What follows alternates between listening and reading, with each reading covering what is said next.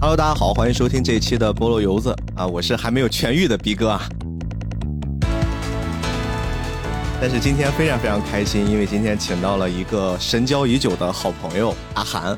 相信大家今天看到我们的标题，很多跟我年龄接近的朋友们也已经坐不住了。我们终于要聊一个大家期待已久的经典 IP 数码宝贝了。我们先来欢迎一下大韩老师光临菠萝油子。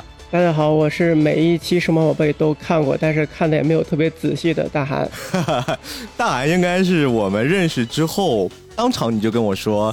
哎呀，如果要聊数码宝贝的话，我们可以勾搭一下，然后我就记住了。我说，那我们是肯定要聊数码宝贝的，而且我确实也不太懂数码宝贝。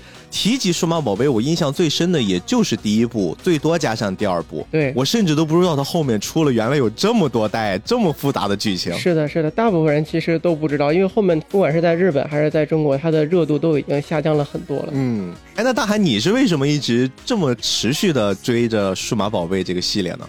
因为我小时候就是在电视上以及在 VCD 上看光盘嘛，第一部。啊，然后到后面的时候，第二部也是光盘，然后第三部、第四部好像也都是光盘，因为我表哥他就会有很多 DVD 啊、VCD 啊，然后那个时候就接他盘看，然后到第五部开始，很偶然的我是在呃网上知道有这个动画片，那个时候应该是上大学。哦，一直追到大学，就是他实际的时间应该是我上中学的时候，他有这个动画了。但是我是上大学才知道了，数码宝贝后面居然还有，那我就就就看下去了。因为我是一个自主搜索内容的能力比较差的人，尤其在大学时代，而且那个时候算法可能也不够先进，是吧？也没有短视频。然后我就是偶然发现这么个剧，然后那我就就看呗，对吧？也没事干。然后就后面发现哦，他还在出，还在出，那我就一直看。哦，难道你不是一直还？坚信着自己是那个被选召的孩子，你说可能再等一年他就来选我了，我再多看两天。我我我已经被社会腐蚀了，我已经不相信了。哎，说到这个梗，其实这也是我们这批人印象中看数码宝贝的时候，好像大家都在用这个梗来调侃自己啊。被选召的孩子们，被选召的孩子好像也蛮出圈的，就是这句话后来也用在了很多不是这个系列之外的地方。比如说，你作为一个某一些运动方面或者是某一些领域比较有天赋的小孩儿，然后就会有人形容你是被选召的孩子。呃，对，就有点像天选之子这种意思吧。对对对对对。所以今天我相信绝大多数的听众朋友们跟我很像啊，我们都是最早就是数码宝贝这个系列最火的就是初代的那个版本经历过来的人，所以我们今天呢跟大韩。我们一起先跟大家聊一聊最初的，也是我们最熟悉的那一代八小只以及他们的数码宝贝们。这一部也叫做《数码宝贝大冒险》。哎，数码宝贝大冒险。哎，我也是因为准备这期节目，我才意识到，原来这个第一代是有一个自己的片名的。以前看电视总觉得它这个系列就叫数码宝贝，那它第一部就应该就叫数码宝贝了，也没有知什么。后来发现还真的是有一个叫这个数码宝贝大冒险。对。它英文是那个 adventure。对我们当然呀，今天在聊这个系列之前啊，大韩老师也准备了很多跟数码宝贝这个系列相关的故事。但是在此之前呢，可能还是会有很多人同一时期看数码宝贝的时候，还在看另一部。这个之前我们菠萝油子也聊过，就是神奇宝贝。哎，宠物小精灵，宠物小精灵，或者现在叫宝可梦啊。对，这个当时应该几乎是大家。同一时间一起在追的两部作品，所以至今为止也很多人在提及神奇宝贝的时候就会想到数码宝贝，在说到数码宝贝的时候又会想到皮卡丘那一堆小怪物们。对，有的人可能还会弄不清他们两个的关系。还真的是，其实简单的来说，可能肉乎乎的，就是比较接近于。圆形的肉体凡胎的啊，这个可能是宝可梦那个系列多一点然后身上长刺儿的，或者是感觉奇形怪状的，应该就是偏数码宝贝一些。当然，这种分法也比较笼统。嗯，不过我还是感觉数码宝贝好像它的这个战斗力会更狂暴一些，就是它进化以后会强的更多一些。对对对，就一看那个外观就不太像好惹的那个样子，这点还比较有意思。而且还有一个比较有趣的点是，之前我们在聊。宝可梦系列的时候，我们也说过，宝可梦这个系列其实它是一个大型的广告，它主要的目的是为了任天堂去卖自己的游戏。嗯，同样的呢，其实数码宝贝它也不是那么单纯的，像我们看到的一个子宫像动画片这个样子，它背后其实也有一套非常有历史感的、非常完整的商业逻辑、商业闭环儿。这个也是我在做节目之前，我还专门问大韩，我说大韩是不是数码宝贝曾经也有一个跟神奇宝贝一样的故事？哎，你后来跟我说了一个突然勾起我儿时回忆的东西。暴龙机，数码暴龙机，这个数码暴龙机在你儿时的时候记忆深吗？呃，我记得是小学对面总会有一两个文具店嘛，嗯，然后像我小学呢，它对面一家文具店是正经文具店，嗯，只有文具，另一家就是不正经文具店，它除了文具以外就是几毛钱的零食，几毛钱，你知道那种。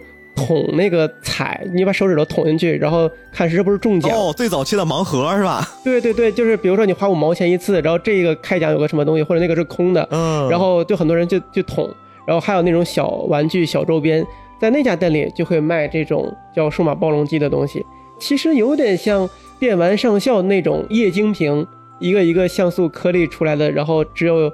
一个色彩的那种东西，我没有玩过，我只是看别人有有看过。嗯，当然，这个东西在咱们这一代人口中还有一个更被人熟知的名字啊，叫电子宠物。哎，对对对对对。但是其实现在，如果你再提电子宠物的话，一下子就能区分出年代感了，因为这个东西有一个更加官方的称呼，叫拓麻鸽子。这个也是从日本那边发展出来的。对对对，这个是一个算是舶来词吧。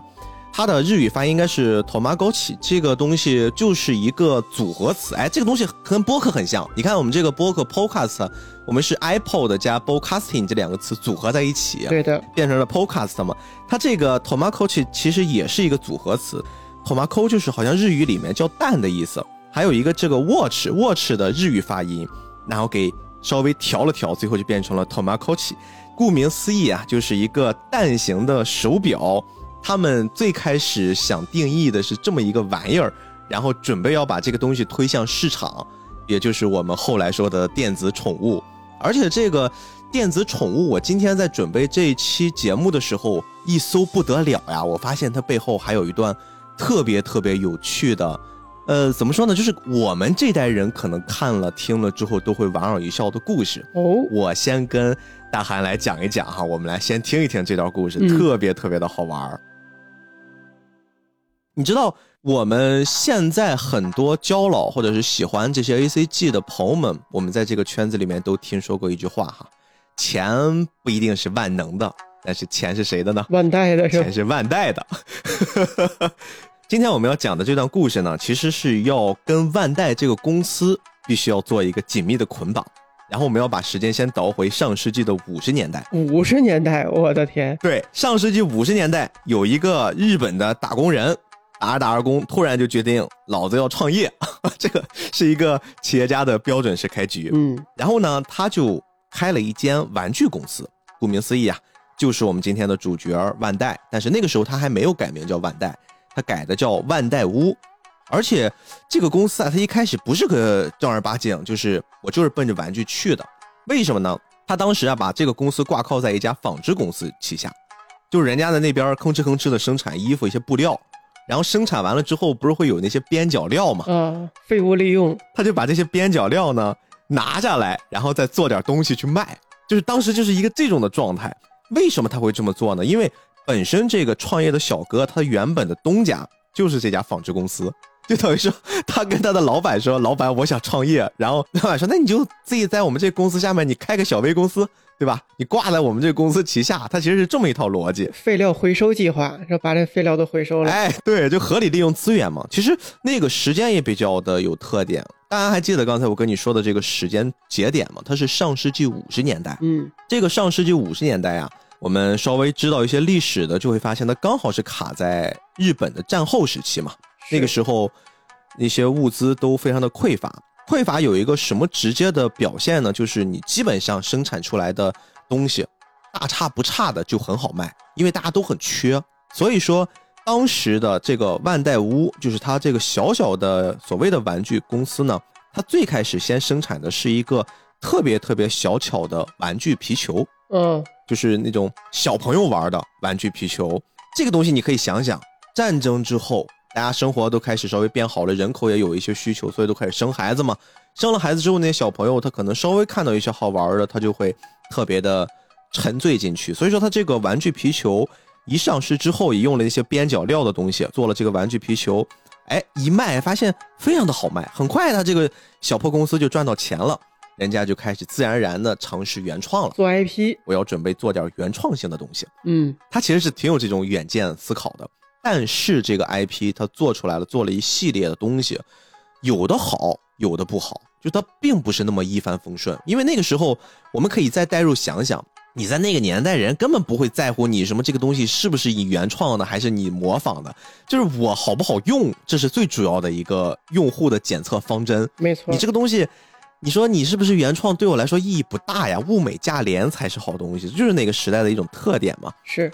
当时呀，有一个非常非常好玩的记载，就是东京大概有三百多家玩具公司，但是呢，我刚才说的这个年轻人，他创立公司的时候，他在心里面定下了一个目标，他说我要在这三百家玩具厂里面要做到第二百九十九名。不当倒数第一，对我达到了二百九十九名之后，我再给自己定一个目标，我要达到第二百九十八名。哎，你看人就是这种性格，不争不抢的，我就稳步前进，一步一个脚印，挺好。直到我能成为第一名。你发现没有？人家是也不是说完全摆烂，人是有这种理想抱负的人，有野心。就是先定一个小目标，哎，对，这还真是一个小目标，就是我每次前进一名，那总有一天我只要活着，我就能干到第一。这就是他当时的一个创业理念。大韩听没听过有一个日本的舶来词叫“团块时代”？嗯，不知道，这个团块时代其实是指的是日本上世纪六十年代中期推动经济腾飞的那波主力人群。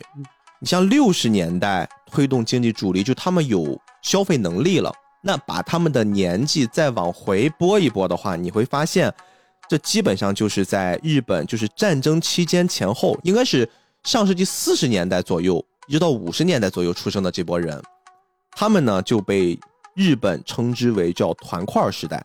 这也是日本二战后出现的第一波婴儿潮嘛。嗯，有两个咱们动画圈特别熟悉的人，一个是宫崎骏，一个是铃木敏夫，他们都是标准的团块时代的代表。哦，那为什么我们要提及这个团块时代呢？除了刚才我们介绍的时候说的这些人有消费能力之外呀，你会发现今天这个故事的主角就这个创业做玩具的年轻人呀，他当时要给这一批孩子们去制作一些玩具的时候，其实他的目标人群也刚好是这个团块时代的这些年轻人。那这些年轻人他们经历过战争，所以呢，他们会有一些特别特殊的在心中的喜好。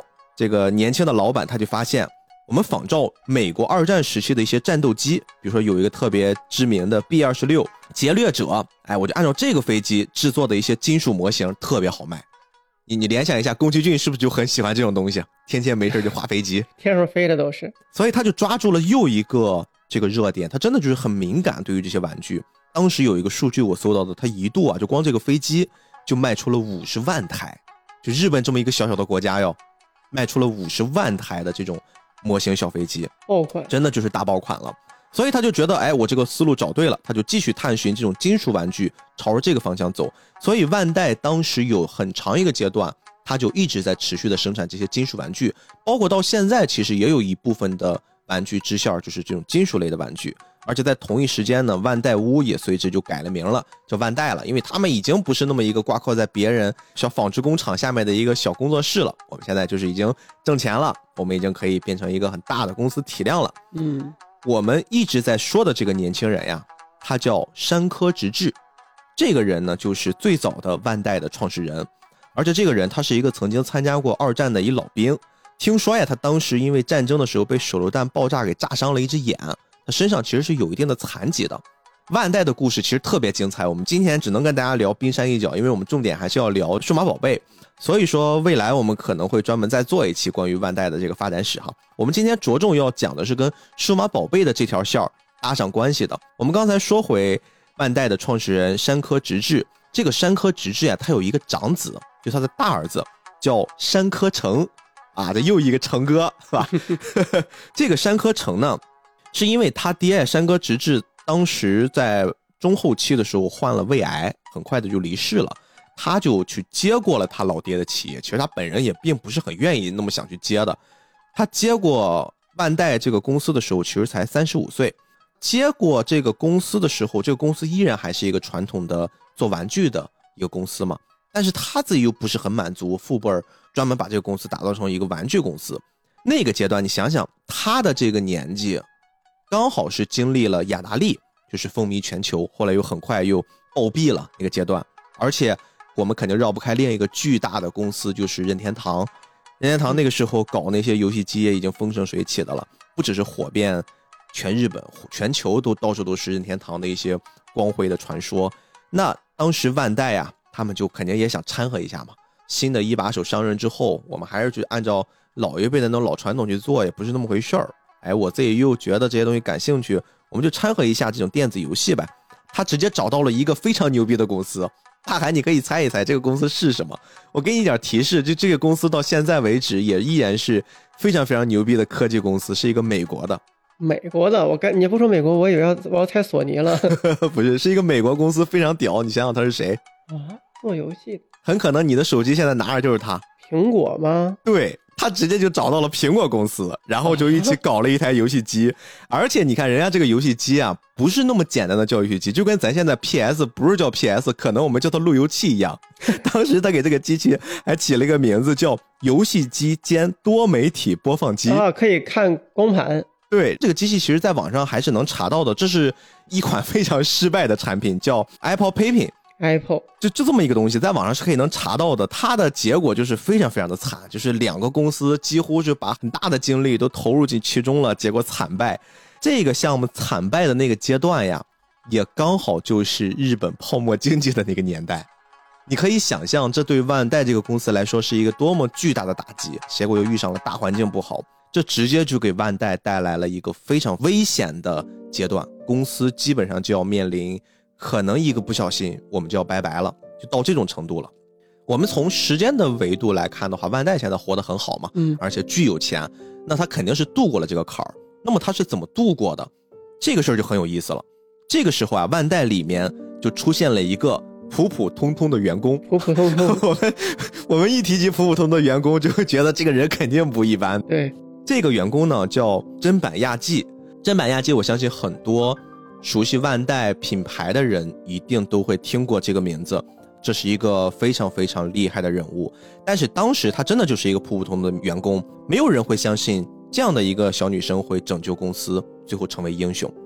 这个女生呢，当时主要在万代负责的是市场调研，所以她就会大量的接触用户的需求，也会对大家的兴趣点非常的敏感。在当时的那个大环境之下呀，还是会有很多的小孩子嘛。但是那些小孩子呢，他们又会极度的缺乏那种陪伴感，他们会有一些精神上的需求，然后他们的父母呢，在大环境之下又会特别的忙，基本上就没时间顾家着家，更没时间陪孩子一起成长。而且日本的这种早期的拥挤的居住环境，这些小朋友他们自己在家里面本身居住的就结结巴巴的，你也没办法去养一个宠物，而且。家里面大人又不在，你说你小朋友你可以去看到一个小动物很可爱，你摸摸它，但是你说你让一个很小的小朋友去起到了照顾一个小动物的这么一个职责的话，这个对小朋友来说就还挺难的，是对吧？这个我们就可以想象。那这个对于真板鸭鸡来说，它就是一个商机，就是非常非常重要的发现。他就会觉得，哎，这不是现成的机会吗？说如果我们给这些小朋友提供的是一个宠物，但是它又不是真的宠物。如果呢，他们喜欢的这些陪伴他们长大的小东西是活在了一个电子玩具当中，因为那个时候，万代他们已经大量的接触这些东西了嘛，他们知道就是这些电子玩具的一些基础。那么有没有可能这个东西就会成为下一任的大爆款，会成为走进千家万户的一个很重要的道具？他就突然有了这个想法，有了这个想法，你看人这个人牛逼，他就不会那么冲动。他会先慢慢的去理清了三条接下来的发展方针。嗯，哎，我给大韩读一读啊，你看这三条发展方针是不是非常接近我们今天聊的这个动画片里边他们那个暴龙机的那个设定？第一，价格必须是普通大众能消费得起的儿童玩具，就你不能太贵，你太贵了你怎么走进千家万户？你必须是普通的孩子也可以成为被选召的孩子。第二点，你这个东西必须可爱，毕竟是卖给小朋友的。如果你这个东西，长得那种很丑陋，就没有什么设计感，不可爱的话，它就没有办法去吸引小朋友把玩儿。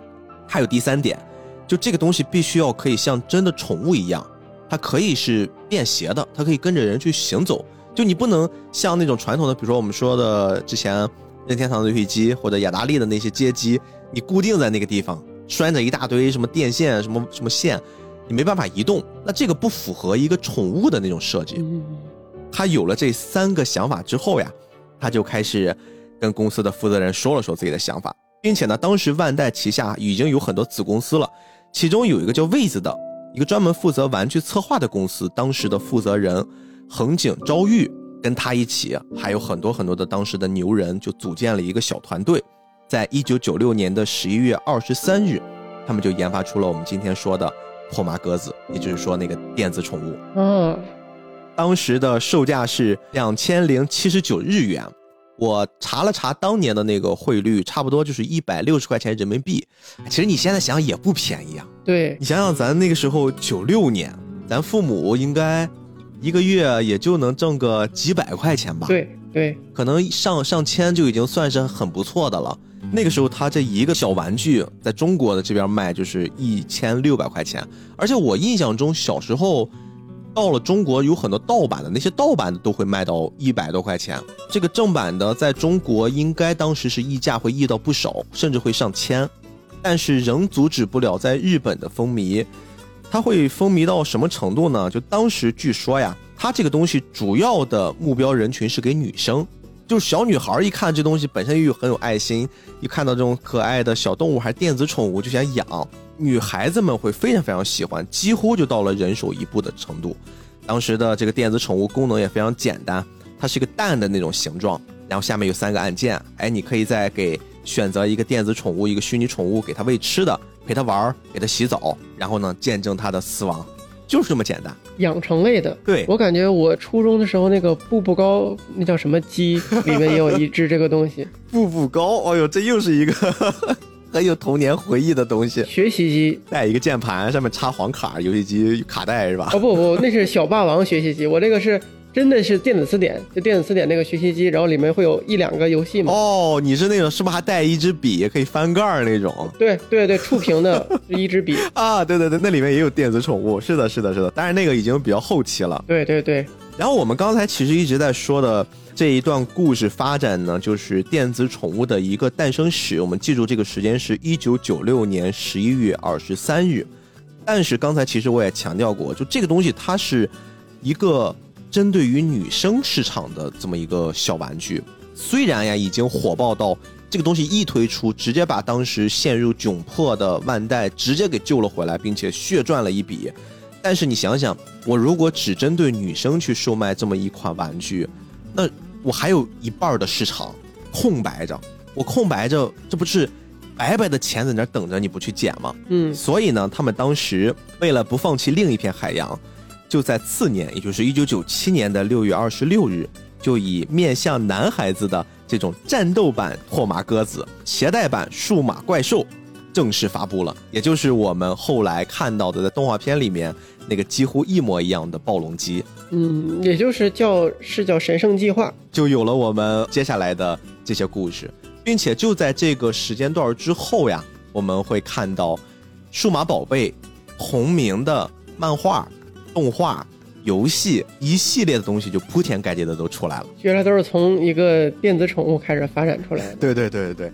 所以这个东西其实我们了解了之后，我们再回过头还是拿它跟宝可梦，就是神奇宝贝这个系列对比一下。我们知道神奇宝贝其实最开始的时候，它是一个很边缘的游戏公司去把它打造的，后来慢慢的被任天堂发现给扶正了，然后成为了一个世界级的大 IP。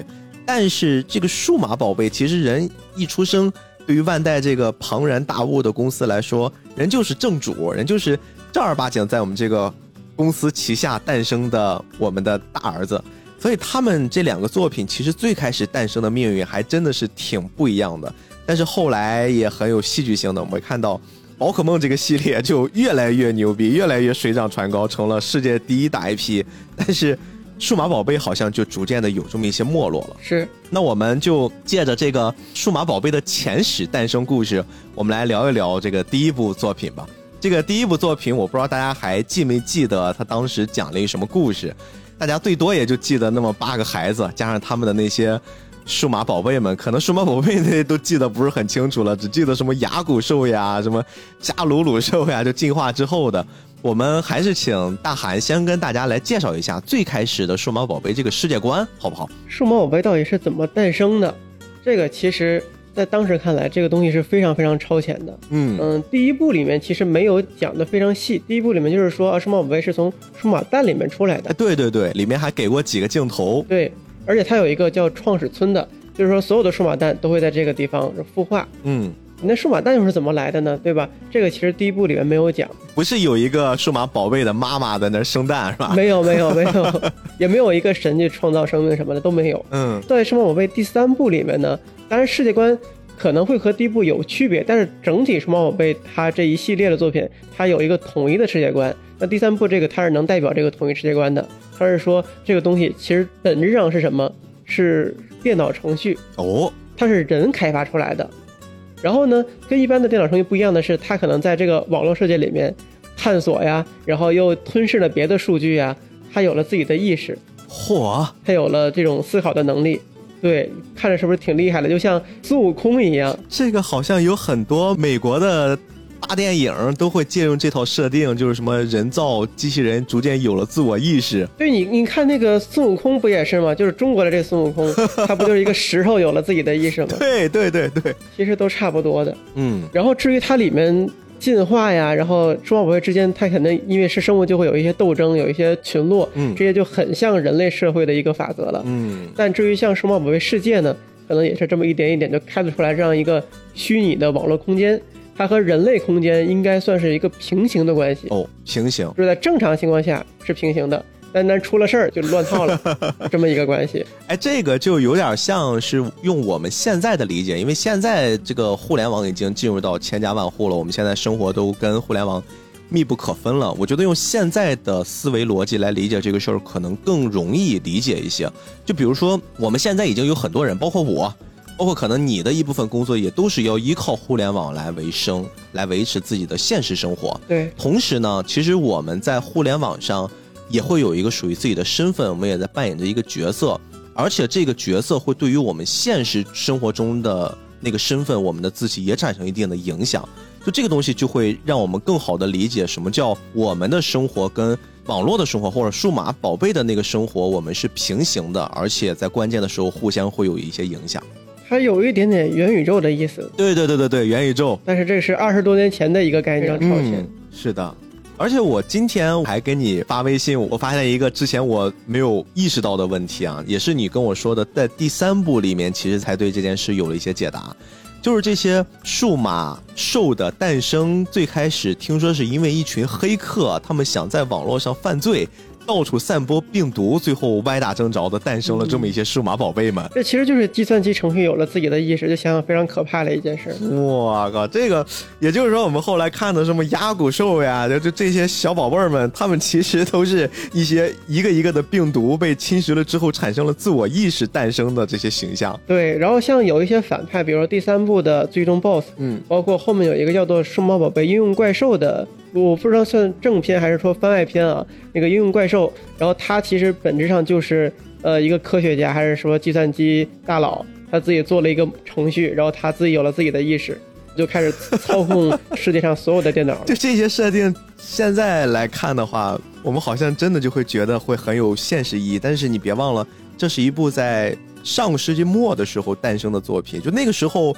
互联网，你别说走进千家万户了，我觉得就基本上连那个年代连冲浪这个词儿是不是都不太普及啊？那个时候应该是聊天室时代，然后什么对对对对，BBS，呃论坛对，然后门户，哎呦，这个设定其实还真的突然一下子就给我们拉回了当时那个很纯真的年代啊。但是这么来看的话，就作为太医他们这几个年轻的小同学，好像还挺先进的，因为你看他们其中有一个叫那个光子郎，全光子郎嘛，对，光子郎他 就是一个特别精通于互联网，光子郎 YYDS，我跟你说，不管是哪一部的光子郎，是吗？他到后面也很猛吗？非常猛，就全得靠他。智囊团就是跟团队里的诸葛孔明这种感觉。我就印象中这个小孩当时走到哪儿抱一笔记本，而且长大之后再看才发现那是一台苹果笔记本。啊，不对，打断你一下，好像是菠萝，他贴了个菠萝 logo。对对，他应该就是用这种方式不让人苹果告，但是 他那个布局，你包括他那个苹果不是标志性的，它在左上角有关闭的那个按钮吗？对，然后一般的这个文件夹都是在右上角，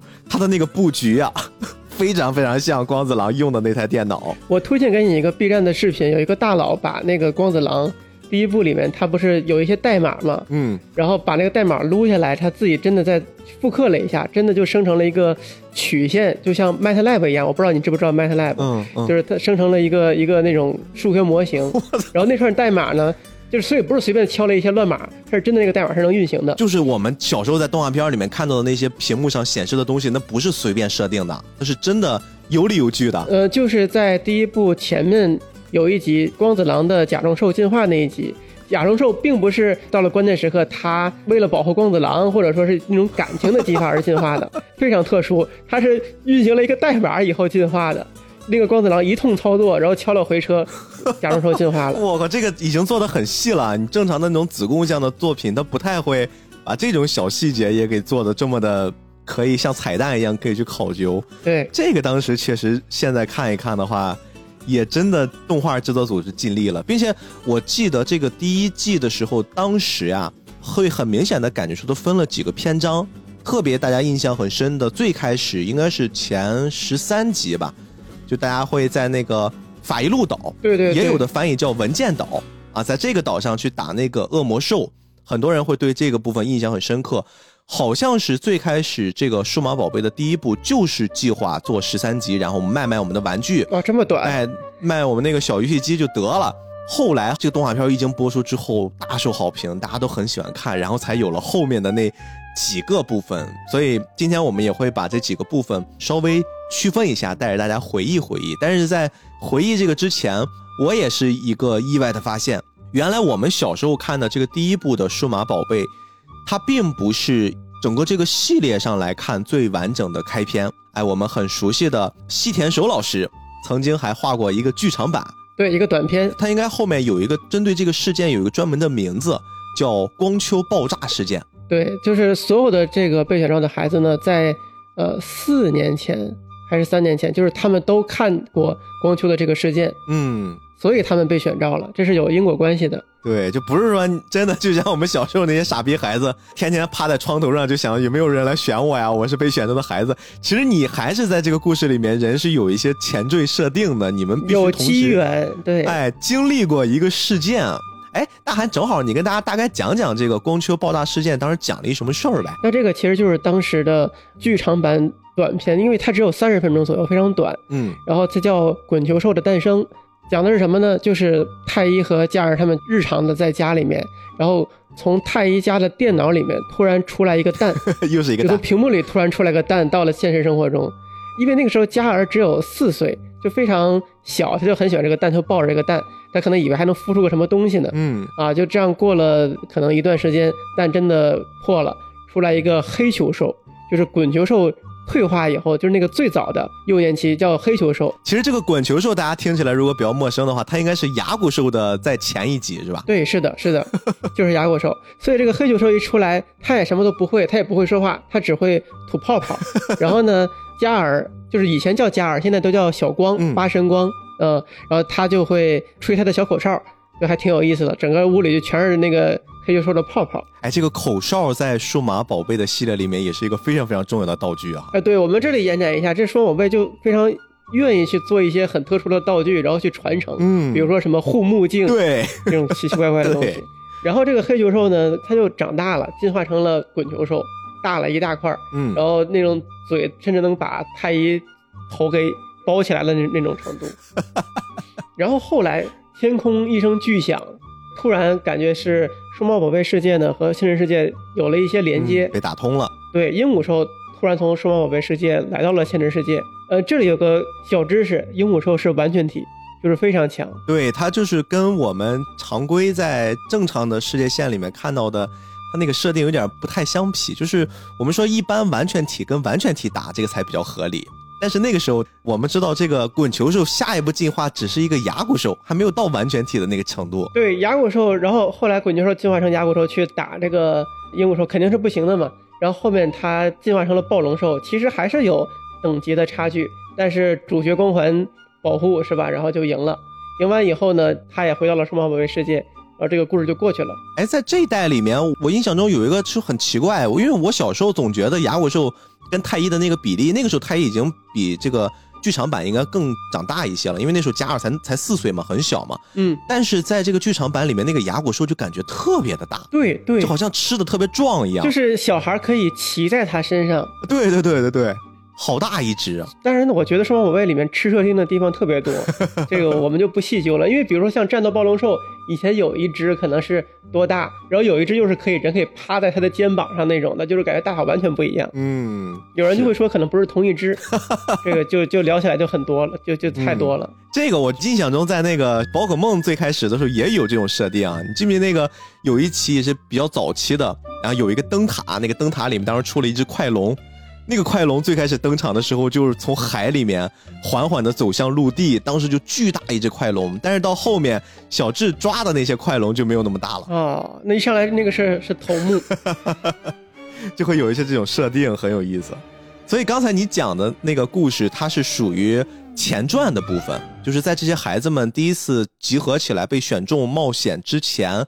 当时发生的一个故事叫光丘爆炸事件，而且其实我们总结一下，不就是太一家买了一电脑，电脑中病毒了，然后怎么样去杀毒的过程吗？对，但是这种把虚拟的东西把它实体化了，这个其实是从这一步开始贯穿始终的。嗯，然后另外必须要特别提出来的就是这个短片里面的音乐用的是波莱罗舞曲，因为我们之前。非常著名的一首古典音乐吧，嗯，然后放在这里面特别特别的梦幻，大家可以去看一下。是是是。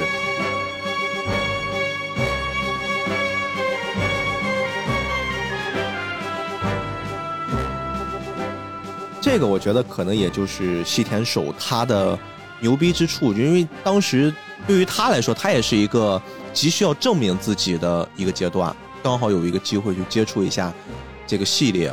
绽放了一下自己的才能，才有了后面的故事。我觉得这段经历对他来说也是蛮有意义的。总之，这个短片呢还是非常的精彩。嗯，然后后面就引出了我们的正片。正片来了。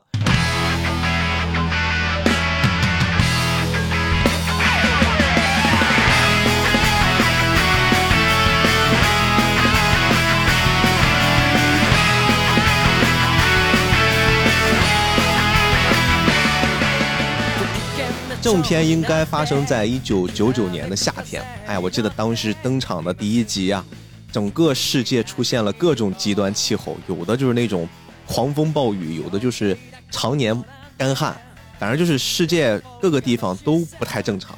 然后呢，日本有七个小学生参加了夏令营。哎，最开始的时候不是八个人哟，大家还记得吗？对，最开始的时候没有太一的妹妹，没有加尔，就七个小学生一起参加夏令营。他们参加夏令营的时候，突然就被一种神秘的力量就拽入到了另一个时空，就来到了我们刚才说的这个法路伊岛，也就是有的会翻译成文件岛。其实我觉得这个文件岛的翻译好像会在现在这个节点往回看更有意思，更贴近我们说这个数码或者网络电脑这种设定的那那种命名方式。对，但它可能就不像。不像一种像神话的那种感觉，它又太科技了哦，太直给了哈。对，要是不是就是 file，它就变成了法语录，就是不知道怎么翻译。哎，有可能，对对对对对，你说的这个是对的。然后来到这个岛屿的时候，我印象中，在这个岛屿上呀，他们也见到了各种各样的数码宝贝。当然，最开始见到的先是他们几个人彼此的，可能跟他们产生了羁绊的那几个很可爱的小宝宝。那个时候，他们也都还没有进化。但是都是彼此在介绍自己，然后跟主角团相遇了之后呢，当时这座岛上潜伏了很多很多黑色齿轮，或者说我们更准确的来描述一下，就是这个岛屿其实它的运转模式都是靠一些齿轮和齿轮之间做了一些扭矩，然后让整个岛屿运转了起来。同时呢，有一些黑色齿轮就从岛屿四散到了各个角落里面，甚至有一些会进入到了一些比较强大的。数码宝贝的身体里面，让他们突然就变坏，然后就开始跟主角团产生战斗，一边战斗一边给他们送经验。没错，然后第一只来送经验的就是古家兽，就是经常来送经验的一只是猫宝贝。那个造型，我记得很多人当时看到的时候都会觉得，哎，有点意思。是的，突然就对这个动画片记忆深刻了。后面在这个篇章里面，其实也有几只让人印象很深刻的数码宝贝，其中我记得特别清楚的是有一个叫安杜鲁兽，非常强，跟谁都能打五五开。对，这早期的五五开兽安杜鲁兽，大家如果忘记了它是什么，我稍微给大家形容一下啊。大家记没记得有一个非常非常经典的美国的电影科幻片叫《机械战警》？我当时就会觉得这个安杜鲁兽是致敬《机械战警》，后来我一搜还真的是这个样子。就那个机械战警当时讲的应该是一个很有正义感的警察，后来因为经历了一些不同寻常的遭遇，他的身体都已经被替换成了机甲，但是大脑还留了人类的大脑，就变成了一个机械警察。其实这个安杜鲁兽就整个的形象设计跟他非常像，他的身体还能裸露出一部分像肌肉一样的组织，但是大部分覆盖的都是一些盔甲一样的东西。当时他被这个黑色齿轮给。侵蚀了之后，非常非常的强大。哎呦，我记得当时主角团们拼了血命才给他打完了，因为他是完全体呀。主角团当时都是成熟期。还有一个是那个火焰兽，这个火焰兽就是跟藤本树 藤本树画的那个岩泉一样，就是这个小怪物呢身上常年就燃烧着火焰啊，基本上就是不死不灭的那种。而且你用一些攻击打在他的身上，越打他的火焰燃烧的越旺，越旺他就越强。就当时这些数码宝贝印象都非常的深刻哦。这一集我当时就觉得不太合理，因为当时那个像暴龙兽他们不是都用火焰，然后一点用没有吗？嗯，然后巴多拉兽那个绝招不也是火焰吗？但是就打它就有用。可能这里面也存在的就像是艾斯跟赤犬一样的关系吧，就是大家的火焰温度不一样。我感觉就是那种进化光环的保护，你这一进化不可能吃瘪吧？对对对对，这一个算是第一张地图。在法伊路岛上呢，最终的 BOSS 是一个叫恶魔兽的怪物啊，一个反派。这个当时其实整个呈现出来的那种压迫感很强，而且他自己也一直在控制那些黑色齿轮啊，到处去侵蚀别人。这个恶魔兽其实现在来看一看，它非常像是早期网络环境里面的一个 GM。你看他自己控制了一个地图，这个地图我们可以理解是一个私服，是吧？然后他自己可以建立很多很多的。这种关卡，包括一些 NPC 帮助主角也好，或者阻止主角也好，完成他们的冒险。然后这个 GM 呢，完成了他的工作之后，他就下线了。那我这个副本通关了，你们可以进入到下一个地图了。对对对，你这么说还真挺像的。这个恶魔兽，我就稍微延展一点点，他在后面有一个大冒号一部作品里面又出现了。哦，又来了。对对对，大冒号其实是跟第一部是完全一样的主角，但是世界观。不太一样，嗯，等于是复用这些角色，但是剧情写了个新剧情，他们就跟以前完全没有关系了。哦，是这么一个作品。然后在那里面，恶魔兽出来，而且他又往上拔高了一些这种设定。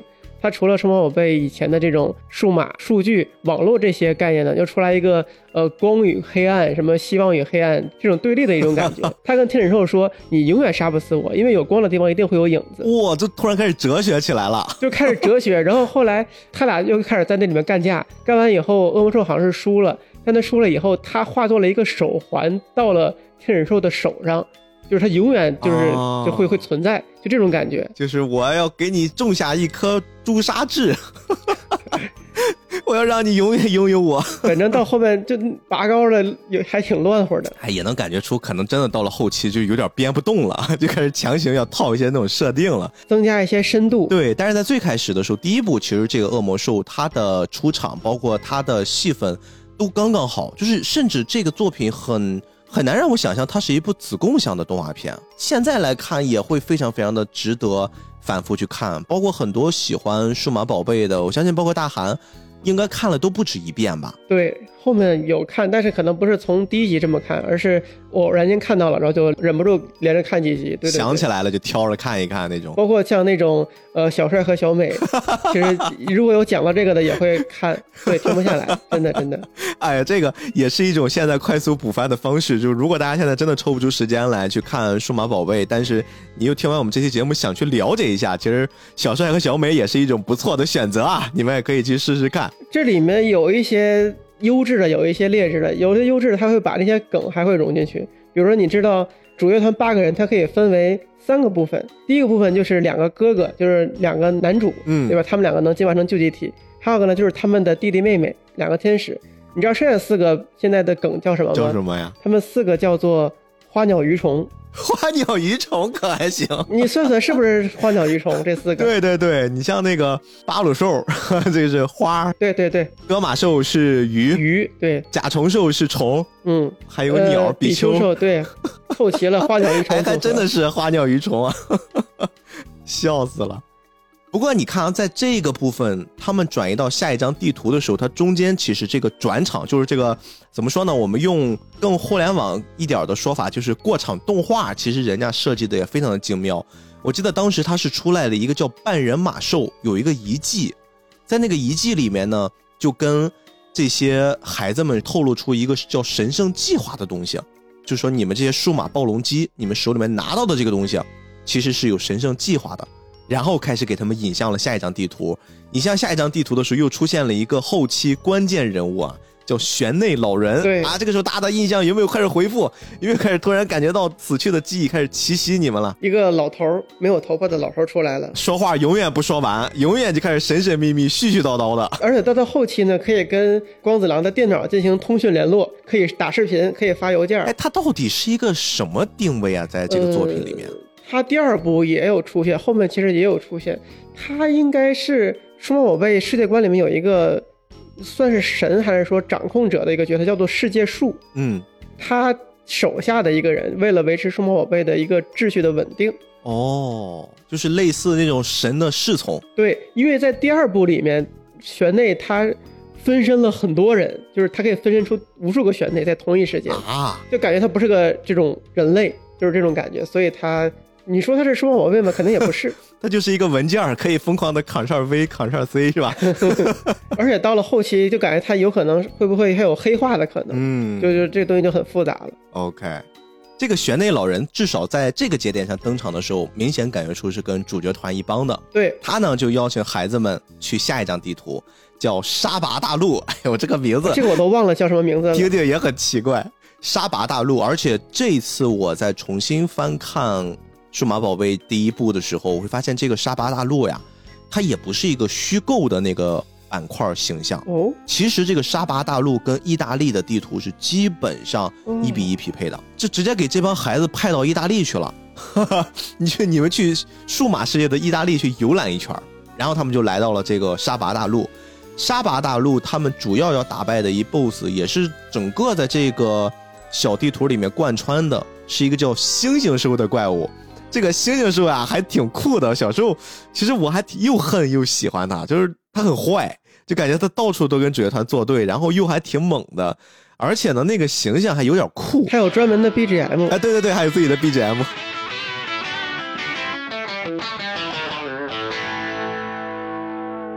然后他感觉像是那个摇滚歌手的感觉。是的，是的，是的。但是他们在刚刚进入沙巴大陆之前呀，大家还记得吗？他们其实是在一片巨大的海洋里面，然后被一个巨鲸兽给吞了。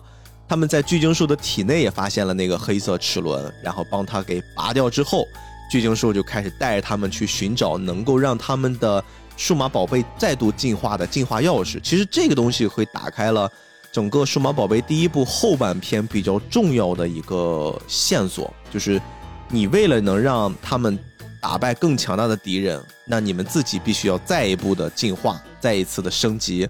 你们要升级的前提就是要拿到进化钥匙。其实从创作的角度来说的话，就是给他们再多增加一些篇幅，可以能多水水时长。你想想，七个孩子呀，每个人一个数码宝贝，每个人如果去寻找一个进化钥匙，至少就能水七级，是吧？对，一集进化一个。对，哎，说到这个进化，其实这个这个动画片啊，就小时候看后有一些烦的地方，其实就是在这儿，它那个进化的动画。你既会觉得它很酷，就是你好像每次都很期待进化，因为只要它一进化就可以快速的战胜那些坏人。但是呢，这个进化有时候它是多个宠物打团战，就是说他们有可能会同时进化，然后那个进化动画就会不停的重复播放，每一个可能有个二三十秒。对，然后就是你如果是水时长了是吧？对，两三只一起的话，你就真的有点受不了，就一直重复的放那个音乐，然后呢就开始放那个循环动画。但是好像我印象中到了后期，他那个动画就给删减了。就是没有中间那个进化的过程，直接就是那个声音噔噔起来之后，然后接着啪就转一个圈，进化完成。对，转的快一些，少转几圈，而且还有那种几只在一个屏幕就分四宫格啊，对对对，然后四只四只都一起了。可能也真的大家就觉得这个东西弄多了真是太烦了，就干脆不要在这水时长了。但是大家有没有印象？其实那个年代，基本上大家还都在赛璐璐说话，还都在手绘的时候。当时的进化动画其实已经是三 D 的了。其实前面有一些不明显，但是两个天使兽以及那两个救济体，我当时感觉确实是三 D 的。对对对对对，那个时候我们没有这些意识，我们小时候看的时候只觉得好酷呀，就是感觉它那个旋转，因为它每次进化都有大量的旋转镜头嘛，它那个旋转就特别流畅。现在我们稍微懂一些动画制作原理，我们会明白这个东西为什么要用三 D，就哪怕你当时那个。三 D 的制作标准不是像现在这么的华丽，但是它那种大量的运动镜头、旋转镜头，如果你是用手绘的话，那个成本可真的就海了去了。所以，毕哥从专业角度看，这个东西在当时的技术是非常的先进，是吧？我觉得是很聪明，就是他们好像是通过一种更为先进的技术，为这个动画去节省了一些不必要的制作成本，而且。你想想，其实有一个很重要的因素是我们现在如果不去提它，我们意识不到的。嗯，就是在那个年代，我们其实也能分辨出粗制滥造和精细。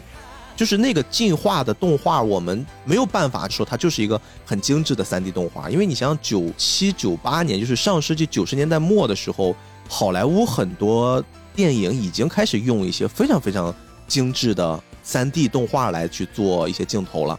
就是说，我们其实已经看过了一些比较优质的三 D 动画，但是为什么我们在看这个作品的时候，特别是那个进化的板块，我们会觉得很兴奋呢？除了我们被那个剧情带入之外，我们当时还是一群孩子。作为一群孩子，我们看到的一个你基本上没太看过的这种动画呈现方式，大部分的孩子已经不在意它是不是一个。所谓的精致，它的制作标准有多高？大家已经忽略掉这件事了。大家看到的就是跟我平时看的那些动画作品全都不一样。你像那个时候我们看的是什么？《魔神英雄坛》啊，就是那个神龙斗士那种吗？神龙斗士这个东西，它其实就是一个特别传统的这种手绘动画，而且它的那些进化，包括在龙身上，几乎都是重复的那些镜头的手绘，不断的去放，然后中间用一些光闪来闪去的。你在这种基础之上，如果你突然看到了数码宝贝的那种进化，又是旋转，又是各种粒子，两边的光束往上无限的延展，再配合的那种很动感、很有节奏的吉他、弦乐，给你稍微把环境一营造，你确实那种感觉就不一样。哦，但是这也是为什么我们。连续重复的看这个东西之后会发的原因，因为它确实没有那么精致。好像还有那个一串一串的代码一样的东西进入数码宝贝的身体里。对的，对的，对的，对的。那是他们的数据能量。对，所以进化这件事情在数码宝贝的身上真的是表现的淋漓尽致。而且，你想想，它这个进化还有一层含义，别忘了我们最开始介绍的呀。你数码宝贝，你最终的目的是为了去卖你的这个电子宠物啊。嗯。电子宠物里面有一个很重要的东西，其实就是进化。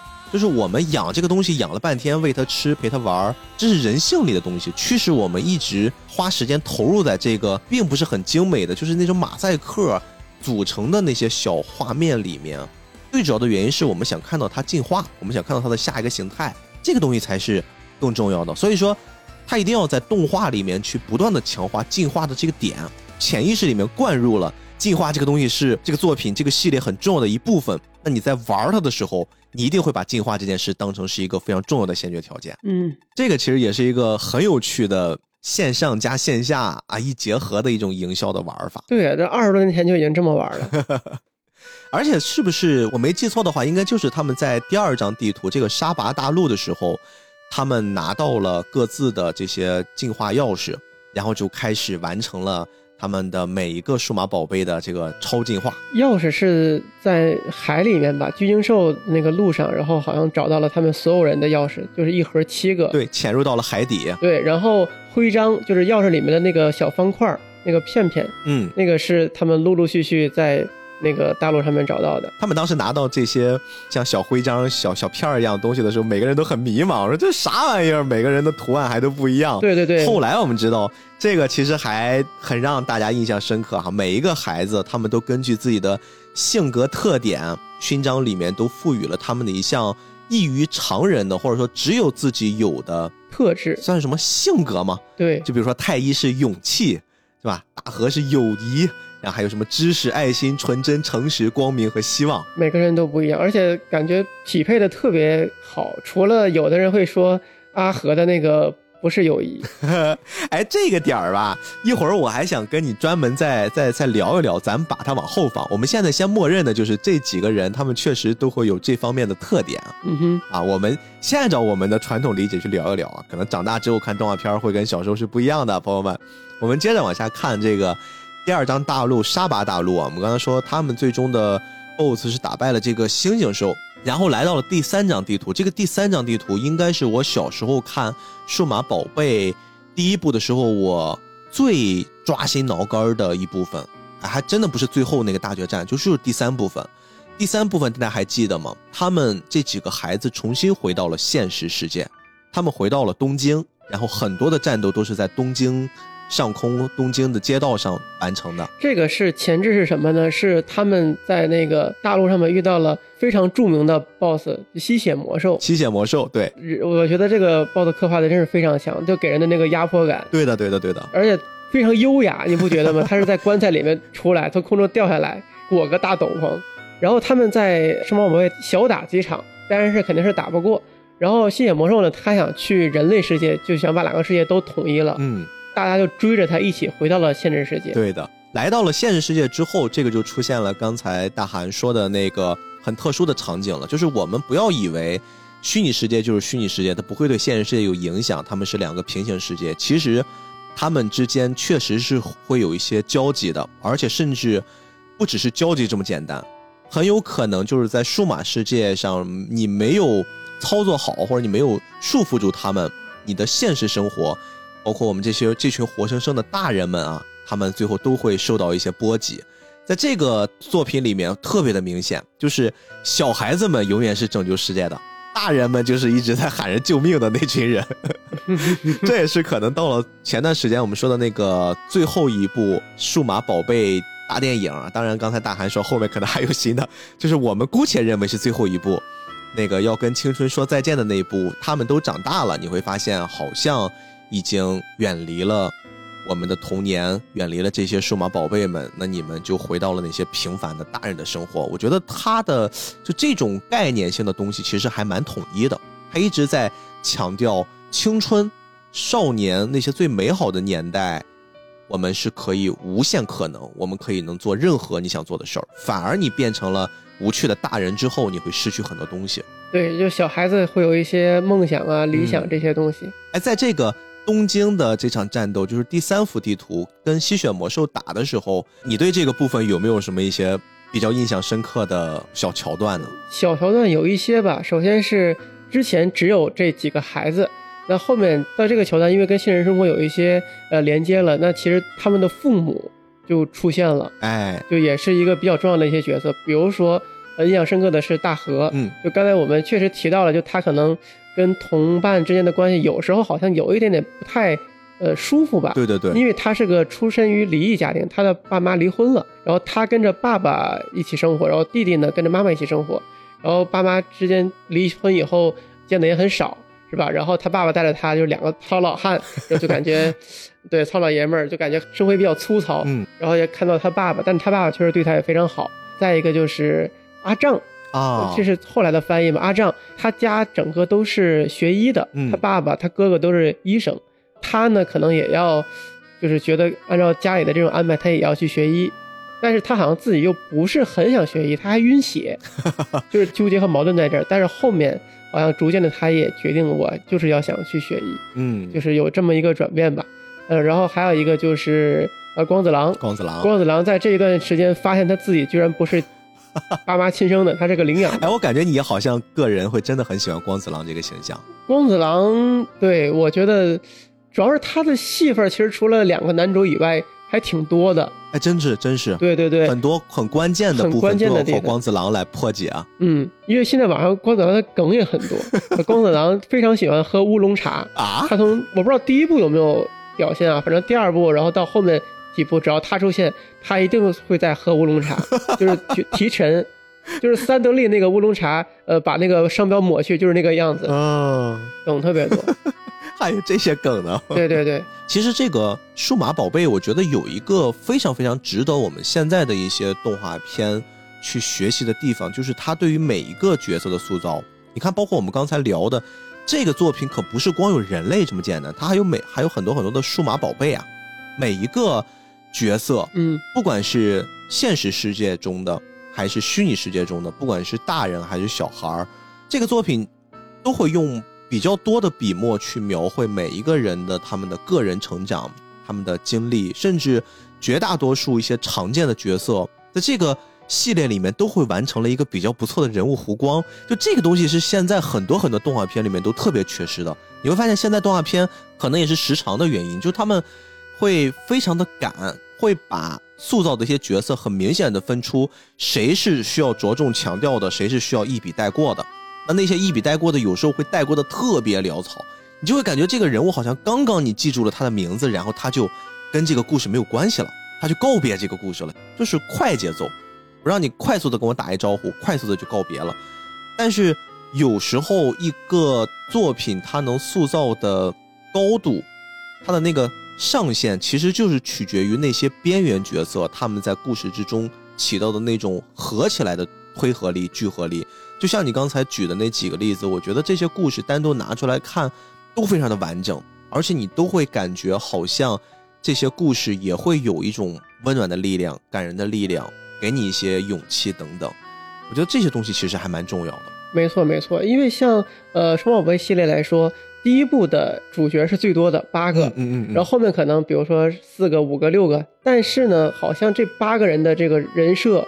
或者说这种这种性格是最鲜明的，是的，是的。后面人少了，但反而可能都不如他立得住。嗯，你八个人让人印象非常深刻。当然也会有童年滤镜啊，但是抛开童年滤镜，我觉得也是他所有人物非常成功的地方。对，包括印我印象很深的就是那个素娜，当她得知自己是爱心标签的时候，她自己都会很难过。他说我没有爱心啊，我为什么是爱心？他自己觉得他自己的成长环境，包括他的家庭。就完全跟爱心毫无关系。然后这个时候，大家都围着他，就那些小伙伴们围着他，然后一起帮他重塑信心，然后帮他找回了爱心，完成了自己的数码宝贝的进化。就我觉得像这些很小很小的塑造，包括另一个女性形象，就那个呃美美，大家更多的记忆是在第一部的最后，就是她的帽子飞走了，然后伴随着 Butterfly 那个音乐起。其实我对她印象更深的是。他其中有一段就是被城堡一样给关起来了，关起来之后呢，他们都希望让美美来唱歌，美美就觉得自己好像在这个世界非常的被需要，她就开始耍那种大小姐脾气，就我就不唱歌，然后就是那种你们要伺候我，你们要怎么着，就就这种形象其实是非常非常立体的，它不是那种特别片面的，我每个人只负责一个部分，比如说我这个人。拳很厉害，那么所有打拳的部分就交给我，其他的时候我就挂机。我这个人可能身高比较高，那么每次在需要够高处的东西的时候我就出来，其他的时候我就挂机。他不是个这种塑造的方式，他每一个角色就是我们创作里面说的那种人物弧光，他人物弧光只要转上这么一圈哎，你就会觉得这个形象非常的受欢迎，你就感觉你带入了他的喜怒哀乐，他的生活。对我，我觉得是八个人八种性格，可能我们都能找到自己在那边的一个投射。哎，对，你说这个特别对。就比如刚才你说的是苏娜，或者我们翻译叫阿空，嗯，五之内空，他可能自己觉得自己不够好，然后他其实跟他妈妈之间关系是不好的，嗯，但其实他妈妈很爱他，但他后来就理解了这种母爱，虽然可能母爱有一点点就是固执，或者说等等吧，嗯，有一些代沟，但其实他后来理解了，然后这个东西其实能投入到很多人的身上。对，其实你看他的这几个角色在参加这场冒险的时候，年龄都不大。而且每个人其实反映的不只是成长问题，他有很多都带入了一些家庭问题。对对对，我觉得可能我们对于这个作品之所以记忆那么深刻，或者说产生了很多共鸣，正是因为我们透过这个作品看到了很多关于我们身上有可能发生的家庭问题。其实，你仔细现在回想一下哈，《数码宝贝》特别第一部，他很敢写的，他在那个年代，他就已经敢在一个子贡像的作品里面去写了大量的什么离异家庭，这个父母怎么样去赡养问题，然后如果我不是你的亲生父母。对吧？这种特殊的家庭怎么组建，或者是说这种家里面有多个孩子，非独生子女，然后孩子的成长的时候，有时候会发生一些矛盾，那这个家庭怎么处理？就是你会发现有很多这种现在大人所正在面对的现实问题，或者我说的再直接一些，就是当年看《数码宝贝》，我们可能还理解不了这些家庭问题，我们只能理解是那个年代的少年儿童。发生在自己身上的那些映射，呃，这帮人他们长大了，他们有了自己的孩子，他们可能他们的家庭也已经出现了一些生活中的问题，比如说，他们也正在经历感情不和、离异，他们有了孩子不知道该怎么抚养，他们发现孩子开始叛逆，他们发现自己会跟着新一任组建成了新的家庭。曾经的那些孩子们长大了，同样遇到了类似的这些问题，依然可以在这个作品里面能看得到。这个东西我觉得是非常非常有意思的。对你说这个，我想起来了，就是太一他们的家庭。嗯，他太一和小光他们两个人小时候是小光有一次发烧了，父母不在家，然后只有太一在家，然后可能太一就是没照顾上吧，然后让这个发烧很严重，然后父母就狠狠的说了这个太一。然后他也也很自责，但小光说没关系，跟跟哥哥没有关系，这是我自己的错误。然后到他们长大一点呢，小光其实呃二年级应该也算是算是个大孩子了，尤其在这个动画片里面。然后到后面他们在生化保卫世界里面，小黄又发烧，然后他又没有告诉哥哥，他就硬撑着，他说我不能拖累大家。就是他这个人物性格是从小到大一直是这个样子的。是。然后就哥哥又非常的惭愧。其实有时候你你重新带入到。我们如果是哥哥的那个身份的时候，当你发现你很亲密的兄弟姐妹们如果遇到了这样的事情，你更多的其实是自责。对对对，你绝对不会觉得我的妹妹好懂事呀，她好成熟，你不会考虑这些的，你不会考虑就是这种亲情之间的那种羁绊。有时候我觉得你你主要是要看你带入到哪一个角色身上。如果你带入一个上帝视角的话，你会觉得哇，这个家庭都好和睦，对吧？你会感觉他们好像都是相亲相爱一家人。但是如果你带入太 A 的那个那个身份的时候，你真的会觉得不要这个样子。或者说，我们把这个事儿扩得再大一点儿，就你有没有那种瞬间，比如说你你突然好像意识到你长大了，然后呢，你长大的那种方式和你现在所处的环境又不足以支撑你真的像一个大人一般的形式。比如说，我举一个特定的场合，就是你在上大学的那个阶段，可能还没有能力去赚钱。但是你又不太像小时候那样那么心安理得的可以去花父母的钱的时候，你会经历一个特别矛盾的阶段。你明明想再多要一些钱，让自己的生活变得好一点，或者说跟女朋友去吃一顿好的，但是你不舍得开口。这个时候呢，父母如果刚好他问了你，你最近怎么样呀？缺不缺钱？你这个时候可能会跟父母说我不缺，你会跟他说我一切都好，你会告诉他不用对我担心。但是其实有时候可能那个阶段你过得并不好，你可能真的很需要父母给你的那一些帮助，不只是钱的帮助。但是你就觉得我长大了，我应该要让父母安心。那么我这个安心的方式其实是我告诉你我没什么事儿。但是另一方面哈，在另一个维度上，其实父母是最懂你的人，他特别知道自己的孩子、儿子、女儿他们。每一句话的背后到底表达了什么含义？当你真的过得不好的时候，你跟父母说：“你不用担心我。”他们一定是会听得出来的。但是他们又明白此刻为什么你会这么说。他们其实听到你说我一切都好，用那种方式比较痛苦的让他们听出你最近说你一切多好，但实际你不好的时候，其实父母也会难过，其实父母也会心痛。我觉得就这个东西跟太一和他妹妹刚才你列举的那个。场景是非常非常贴切的，就有时候中国人会有一种特别强烈的、特别明显的那种深沉的爱吧。我爱你在心口难开，就是我不要说出来，我只跟你说好的，报喜不报忧。但实际上，我觉得真正你让你身边爱你的人安心，让他们放心的方式，恰恰是你在一定场合之内，你告诉他们，让他们更知道你现在此刻的处境，让他们更了解你。或者我用一个更成熟一点的说法，就是你要学会让那些爱你的人参与到你的生活当中，不要把他们拒之门外。升华了，一下子升华了，对吧？就是这个真的是我我可能这些年特别明显的感觉。但是你看，你不要看我说的头头是道，但是我这一点做的非常不好。就是我依然是一个，我父母或者我爱人，他有时候会，就我自己心里明明是那么想的，我特别希望他能接近我，抱抱我，跟我说声你还好吗？或者说你需不需要什么帮助？我有时候你心里明明已经到了那个节点了，你需要这个东西了。但是可能不知道因为什么东西，你就硬撑着，你说啊不用不用管我，没事儿，我都好，啊就有时候你会感觉这种东西特别操蛋，你知道吗？就是其实不管男男人、女人、男生、女生，就其实有时候要学会示弱嘛。对对对，对吧学会示弱，你说特别对。嗯，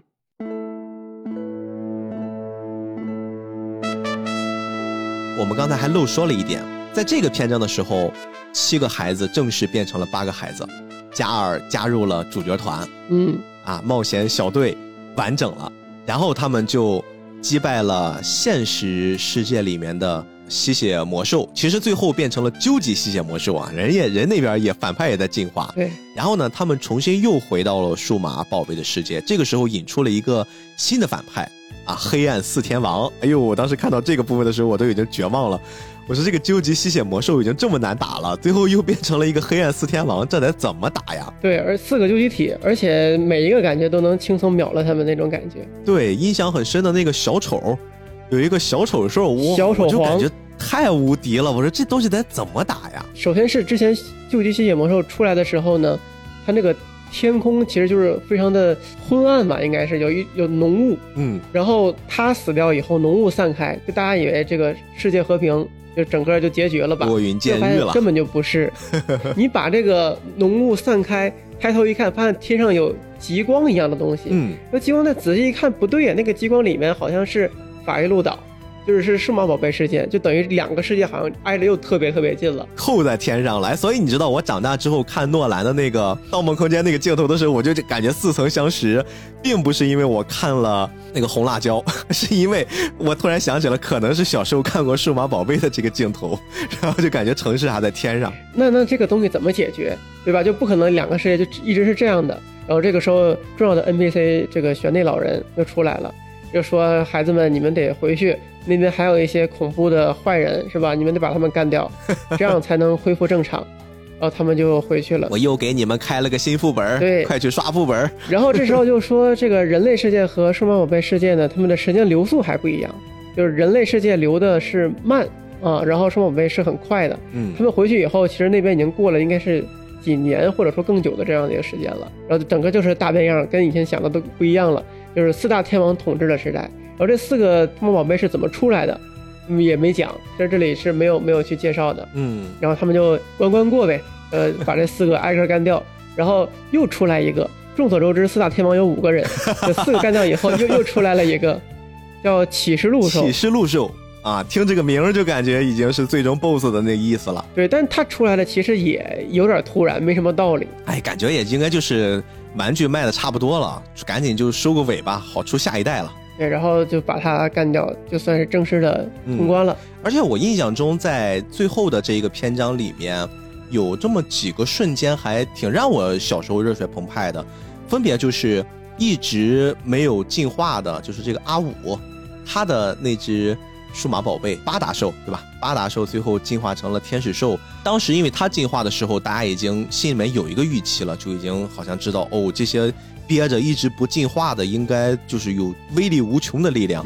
所以我们当时就会把希望放到了加尔身上，因为加尔他是后半程加入的，他的那个那只数码宝贝迪路兽就是那只戴着手套的猫啊，大家印象应该还比较深刻吧？最开始想去害人家，结果后来就爱上了人家这个猫的秉性啊。呃，不过有人说这个迪路兽是老鼠，啊，有人说，嗯，不知道吧这？差太多了吧？对，就是设定上，就是它装成猫的样子，其实它是一个老鼠。我靠，这有什么根据吗？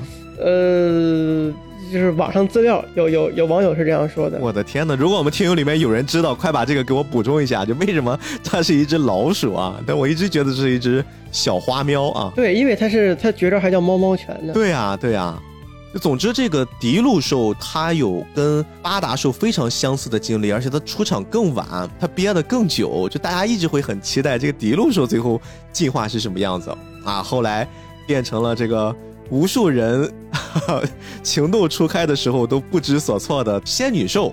这个仙女兽当时进化的时候，就真的大家非常的兴奋，而且当时很多小伙伴就说啊，它肯定是跟那个天使兽是一对儿啊，所以呢，他们的主人。加尔跟阿武应该长大了也会是一对儿，他就开始有这种早期组 CP 的即视感了。那个阶段还是比较热血的。再就是最后，天使兽和天女兽他们发现，哎，BOSS 不好打呀，还是要打团战呀。当时好像是主角团们也受到了一个启示，这个是那个打救急吸血魔兽的时候，两个男主都不能进化成救急体，就一帮完全体去打，肯定是打不过嘛。然后玄天老人说有一个启示。由天使将箭射到弟弟妹妹的守护的人的身上，就会有奇迹发生。就非常绕呀！你说这个东西很容易弄错的。当时又是那个光子郎他们在举例子，然后假如说说，假如我是这个天使，我就要把箭射给光子郎的爸爸妈妈。然后后来他们就由此推知啊，那应该射给哥哥。这就没道理啊！这有什么道理啊？你说，呃，加尔还可以说得通，他跟他太一从小两个人关系就不错。你说这个阿武跟大和他们俩这关系也没有那么好吧？还可以，就是父母关系不好，他俩还可以。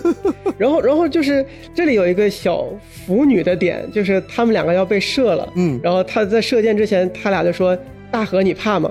大和说：“我当然怕。”然后他们俩就把手给牵在了一起。为什么会注意到这些东西？不，这是给特写的，好吧？这是镜头给了特写，太一和阿和把手牵在了一起。还有你今天给我发的那张图片，我也非常的不理解你们这些喜欢数码宝贝的人。这就是就是这个经典的作品，细节都是特别多的。嗯，然后这个图片呢，大家看一下 show notes 啊，我就不强调了，不多讲。这个就是大韩给我发的。然后两个箭射到了呃两个男主的身上，那就是两个数码宝贝就进行了究极进化，然后最后干掉了这个究极吸血魔兽，这是当时的这个预言。这里面还有一个特别有意思的，我这次重新再回看的时候，看到弹幕有人说，就是说这个加布兽非常的有意思。你看它整个的进化过程就是趴着站着，趴着站着又趴着。对对对，就是这里有的人会觉得你究极体为什么还是趴着？究极体应该站起来。对，就站起来多酷呀。嗯，这里呃有进化路线，反正是不唯一的嘛。嗯。所以它有一些进化路线是能进化成站着的。对，反正这个这个就是让我最后会有一些期望值过高，最后看到啊，就是一只趴在地上的大狗身上可以射出各种炮弹，就有一些失望。但是你说到这个进化路线不唯一，我相信很多在早期看数码宝贝的朋友们印象中一定会记得有这么一个很特殊的进化路线啊，就当时太一。特别特别着急，希望自己的牙骨兽能赶紧完成进化。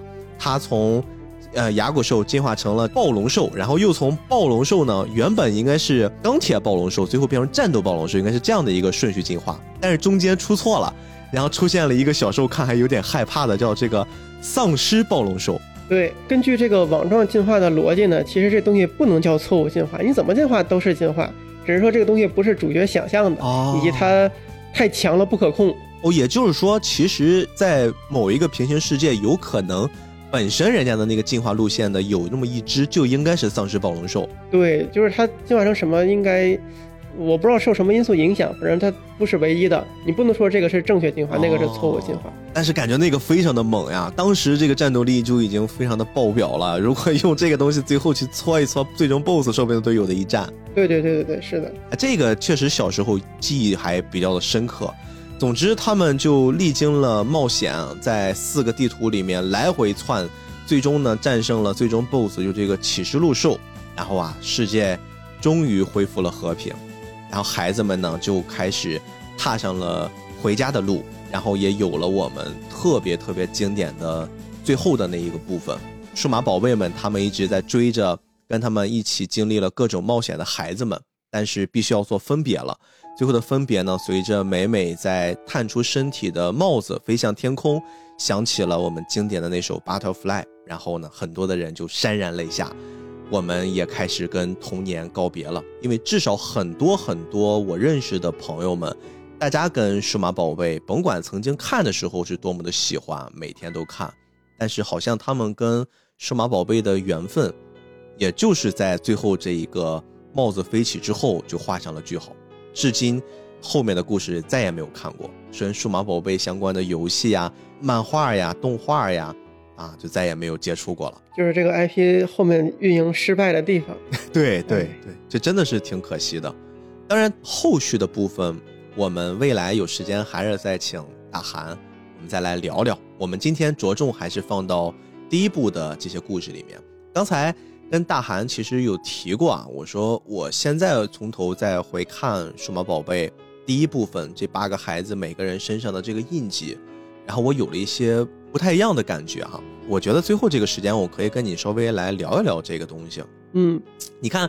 在咱过去的时候，包括这个动画里面，它所呈现出来的都是这八个孩子每个人身上都会有一种特质，就这个特质可能是，呃，像是一个标签一样，然后一下子就会让你快速的跟故事中的某一个角色、某一个被选中的孩子，好像跟他们的经历啊、他们的性格挂钩啊。最明显的就是。他们说太一就代表的是勇气，为什么每次都是牙国兽先完成新一集的进化？因为勇气先行嘛，就每个人都会都会有有这样的一个梗流传出来。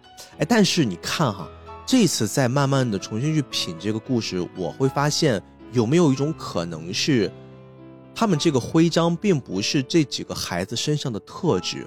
而是他们欠缺的那个部分哦，是个新的想法，我们之前没有这么想过。就是你看，我稍微给你举几个例子，我来捋一捋。首先，最明显的就是大家一直在吐槽的，就是说大河好像没有友情，对吧？就总是好像会跟身边的伙伴们闹脾气啊，特别是跟太一两个人经常会意见不合，会说他凭什么代表友情？其实我真正产生这个这个想法，也真是从这儿开始，我重新在审视大家对他的一种调侃。我会发现，有没有可能？你看，从故事的设定上是，他们最后会有一个徽章嘛？徽章里面会放上了那个跟图腾一样的小图标，嗯，然后最后算是获得了这项能力。你想想，他们为什么要获得这个能力？如果他本身就有的话，他不需要去获得呀。他本身有的话，他应该是给予而不是获得。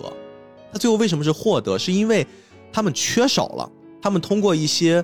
故事发展，或者是遇上了一些偶遇、一些经历，他们才得到了这个东西。也就是说，他们是欠缺的。大河这个例子，如果说只是一个调侃的梗，我们就拿太一来举例子。你看哈，太一他代表的是勇气，对吧？嗯。他每次也都好像是很刚勇的，挡在队友面前，挡在家人面前，挡在压骨兽面前。但是你有没有想过，如果作为一个孩子，他是？凭什么每次遇到危险的时候他都要站出来？他真的是因为他勇气比一般的小朋友更高一些，他就是他妈天生神勇，很勇敢，所以说他每次都能挡在大家面前吗？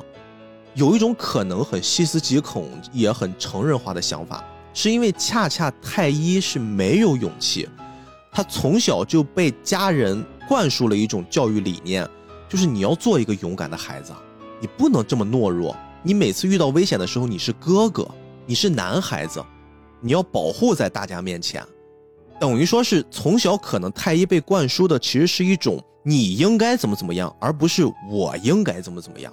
所以他每次挡在别人面前，他是因为他的身份和他的成长环境所致。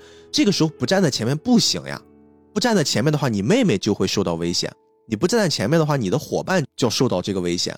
所以你不得不要往前冲，就是这是一种特别日本的举与刀式的那种教育模式，所以给太一塑造了这样的一种性格，就是他最后变成的是我习惯性的往前，好像是用勇气给我了一种我往前的动力。我本身很害怕，但是你别忘了，我代表勇气，我是一个男孩子，我必须要往前冲，我往前冲了，我就不害怕了，我害怕我要给压回去。我觉得他其实恰恰展现的是这种状态，所以我一直觉得。看到最后，太一不是有勇气的人，他是恰好是那个没有勇气的，但是从小被灌输你应该勇敢一点的那个男孩他缺失的是这个部分。当勇气徽章真正找到他了，他把这个部分给和解了，他发现我其实可以不用那么勇敢，而是因为有我信任的人，他陪在我身边，就是我们可以一起面对的时候，他才释放了那个勇气。然后才完成了那些进化，就是我我是通过这种方式去看待太一跟勇气之间的这个关系的。就是早期可能，比如说很小的时候，也许父母是这样教育他的，但是到了不知道某一个节点，他可能就自然而然的已经形成这种习惯和反射，对他就真的有自己的一个一个勇气了。你这个可能可以这么解释，但是我觉得光子郎是不好解释的，因为他一直就很求知的感觉。你看光子郎有一个突出的代表，就是他本身他的这个标签是知识，对吧？嗯呃我这可能有点过度解读了哈，但是你有没有意识到，其实知识这件事本身就是一个单向输入的，就是知识其实是很难往外流。就是我我给你举个例子啊，比如说，如果我们从出生开始，我们的知识的把它转变成了数值是一的话，我们的这个数值只会往上去积累。最终，如果是你接收了天地间所有的知识是百分之百的这个状态的话，你永远都是无限接近那个百分之百的过程，而不是你今天的知识变多了，明天的知识突然少了，然后又变多了，又变少了。所以，其实对于光子郎来说的话，如果他的目标是我需要知识，我渴望知识，他永远是一个在增长的过程，嗯所以他永远是欠缺知识的那个过程。哦，也对哈。所以你看，他在这个故事里面不断的，就为什么包括玄内老人一直找到的是他？我说过了过了几个地图，或者他们完成了几个任务，说，哎，光子郎的电脑里面我给他注入了一个新的地图，啊，我给了你一个什么新的东西，然后你看这边有一个迷宫，然后你需要用一一套什么什么代码给解开，他永远都是这种方式，不断的让他的那那套系统里面注入新的东西。有些道理。是吧？然后你如果用这种方式的话，你去解释素娜就是那个爱心的那个部分，他在原本他表现的那个呃小片段，其实就说的很通了。他就是自己一直觉得自己没有爱心嘛，但是慢慢的通过伙伴，通过他的回忆，他找回了那个爱心。你会发现这些东西一开始我们都以为是这些人本身具备的特点，但实际上我们发现是他们找回了这些特点，然后才完成了进进一步的那种进化啊，所谓的蜕变、成长。就是他其实有，但是可能他们自己没有意识到，没有感觉到。哎，对对，是这种过程。所以你看，纯真对于美美来说，她一开始就是那个大小姐，慢慢的变成了，哎，我好像要开始回到我被选召的孩子这个身份上了，开始慢慢的更澄澈一些，诚实光明，希望这个更明显。就是我一开始是没有希望的，所以我打不过你们。但是当我意识到我代表希望，希望是可以战胜恶魔，可以战胜这个黑暗的时候，希望的力量才出来。它都是一个找回的过程，都是一个就是从无到有的过程。所以这个事儿其实是我这次在看的时候，我我有一个最大的收获是在这儿，这确实是一个以前没有注意到的一个点。哈，就是这个很有意思。我不知道大家是怎么看待这个问题的，可能真的就是你若干年之后，你重新看待小时候所理解的东西，你的感受会不一样。而且我说的再直白一些，你会发现你现在的生活何尝不是如此呢？我们好像一直都会觉得，我们上学的那个阶段，就是我们学生狗的那个阶段，我们是在不断的摄入的。然后你在工作之后，绝大多数的生活状态，你都是在输出，好像都是在用一些过去的积累，你也不知道是什么时候的积累，然后一直在输出。但实际上不是这个样子，实际上就是我，特别是这几年自己开始做播客了，开始接触到一些我更向往的领域的时候，我会发现，就是你每一段旅途的成长，其实都是一个你自己从这个阶段的零到下一个阶段的百分之百的那个过程，你一直在朝着那个方向走。就有时候确实是不进则退，但是这个退不是退到了不好的那个自己的状态，而是其实是退回了一种你的舒适区。就这个舒适区其实是一种原地踏步的过程。就很多人可能觉得我的生活现在我已经很满足了，我是一个支持摆烂的人哈。但是我们对于摆烂这件事情的看法就是，我其实是满足当下，我去享受当下，并且我不对我的当下产生一种抱怨。这个东西其实是被选中的孩子们在最开始的时候的那个原点的状态。就如果他们被选中了，他们身上可能具备一种美好的特质，但是他们止步不前，他们一直是在各自的冒险的那个旅途当中，就是觉得我现在这样就挺好的。我面对困难，我不一定非要去挑战他们，我不一定非要往前走那一步，我去尝试那些未知，我去让年轻就有无限可能去探寻。那这就是我们现在所谓的躺平。但是这些孩子们，他们在那个年代，其实给我们带来的力量就是我永远都要勇往直前。我面对一个一个的关卡，我一直都是可以，就是努力，可以去让自己变得更好。而且大韩，我印象特别深的是，他们曾经好像是在东京再次回到那个数码世界，准备去打四大天王的时候，他们最先回到了一个村子。当然，这个村子他们打的那些敌人是最开始进入到数码世界的时候打的那些敌人。当时他们打的时候很吃力，但是后来他们根本不需要进化就可以打败了。嗯，对对对，这个后来太一总结说是他们变强了。对，是他们变强了。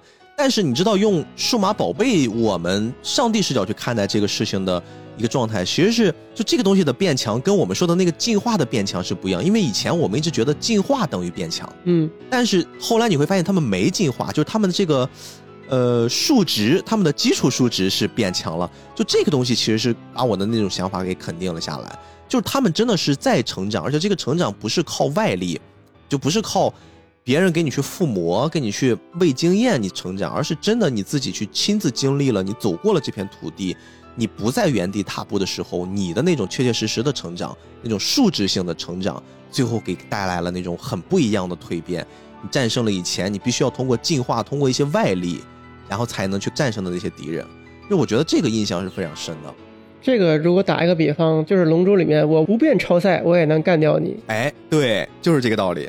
几个梗，我觉得可以再 Q 一下。数码宝贝第一部里面其实就诞生了很多经典的梗，都是从第一部出来的。嗯就比如说那个呃狮子兽，啊，这个我也非常喜欢，它一直都是那种本身应该是一个好的形象，但后来被黑色齿轮弄的，然后就一直是当反派。这黑色齿轮取出来以后，它不就变好了吗？对，但是他在后面又牺牲了。嗯嗯嗯，对，他的梗就是他其实像像便当兽一样，就他每次都要领便当，因为第一部开始他就领了，就跟领了两次一样，第一次差点死了，然后第二次真死了，后面每一步只要他出现，他必死。哎，所以在弹幕里面每次出来都会有四个字叫满门忠烈，是吧？满门忠烈，一个是他，然后还有一个是海龙兽，因为海龙兽是反派，但他每次都是忠心耿耿的是给主角送金安的反派，叫满门忠烈海龙兽。嗯，还有一个我觉得是多少部都通用的一个梗，就是十七分钟进化论。哎，这个是什么意思？每一次播到第十七分钟的时候会进化，哦，就是你是指那个就是正常的单集播到第十七分钟，就一定是有进化的动画。对，你想，你想它一集二十分钟的话，十七分钟其实是最高潮的那个地方。哦，一般情况下都是十七分钟有这个新的进化。如果前面有有进化，那前面进化的声音可能不对，你只要 BGM 不对，你就打不过敌人。哎，对，好像是啊，进化的声音好像是不一样的，就是那种特别热血的那种进化是肯定能百分之百胜率的。对，每一步可能都差不多是这样的。哎，这个我以前还真的从来没有注意过，但是非常好玩啊。因为因为有反派的 BGM，或者说是有那种就是日常遇到危急的那种 BGM 嘛。如果这个音乐一直在响，那你这个进化肯定是打不赢。但如果你变成了进化曲，那这应该就能赢了。那就是在我的 BGM 里面，没有人能战胜我。没错，就是这样。OK，数码宝贝其实分了三个大种类，嗯，但这个其实在动画片里面从来没有体现过，或者说体现了但没有什么用。这里主要是卡牌或者是游戏里面能体现。哦，就数码宝贝分为疫苗、数据、病毒，或者叫疫苗种、数据种和病毒种三种，然后他们是互相克制的一个关系。哦，因为这个在游戏里很好用，比如说就像呃那种兵种克制一样，他打他能有百分之二十的伤害加成，就是这种东西。但是实际上在正片里面呢，它体现的不多。第一部来说，它可能是想塑造的是主角团都是疫苗种为主，反派都是病毒种为主，哦，然后疫苗种又天生是克制病毒种的。哦，但是到后面这个东西其实慢慢就淡化了，就主角团里面可能也会有病毒种。这个可能是偏后期的几部把这个概念强化了吧？早期好像没这种感觉。嗯，忘了，就是它不是有个新的数码宝贝出来，会有一个资料卡吗？对对，我忘了那个资料卡上会不会介绍它是什么种，哦，因为当时也是个日文，所以没有太关注它。哎，你说这个让我想起来，就你还记得前面咱们一直在介绍的那个托麻鸽子吗？嗯就是电子宠物那个机器，你有没有关注过这个机器现在是什么样子？就是这个东西到现在万代还一直在出，还有我不知道，我非常非常的可怕，你知道吗？大家如果感兴趣，可以去网上搜一搜。就到二零二三年的今天啊，后妈鸽子依然还在出最新的款，就最新的款，它依然还是那种很可爱的蛋的形状，而且它后来的主要的受众人群也也是女生偏多了，所以说还是做那种可可爱的。最简单的，咱们屏幕从黑白屏这种液晶屏变成了彩色屏，这个是大家都可以想象到的。其次呢，就是这个东西后来啊，可以就正儿八经的联网，而且可以跟手机 APP 做互动。就是比如说你在电子宠物的那个世界里面，你养的这个宠物，如果它有一天带它出去玩了，它去了某一个景点很漂亮，你在电子宠物里面拍了个照片，这个照片是可以直接下载到你的手机里面，通过 APP 存下来的。它会有特别特别现代化的联动，但是你又会感觉到它依旧在里面会保留了。电子宠物那种特别古老的那种玩法，就是还是那三个按键，然后特别基础的按键，然后你选择给它喂饭吃，陪它玩，给它擦身体，最后生老病死这些都存在。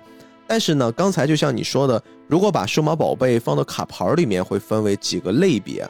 其实，在电子宠物的版本里面，也有两类主要的玩法，这个非常有趣。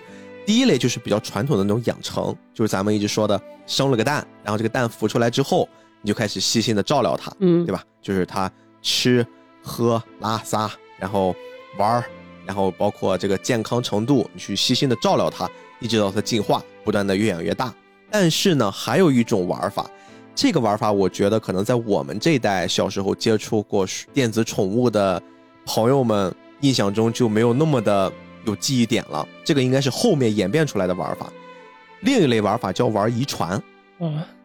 这个遗传是什么意思哈？就比如说，你在这个电子宠物里面，你已经养了两代了，或者你你现在正在养的这一代，可能它是一个黑色皮肤的，它是一个球状的，然后它可能是一个水系的，然后呢，你可以在里面去给它找对象，你给它找的可能是一个鲸鱼，可能是一个天空飞行的鸟，然后它可能是一个火红色的，然后我们玩的是什么呢？玩的就是这个遗传概率，就如果给他们这两个。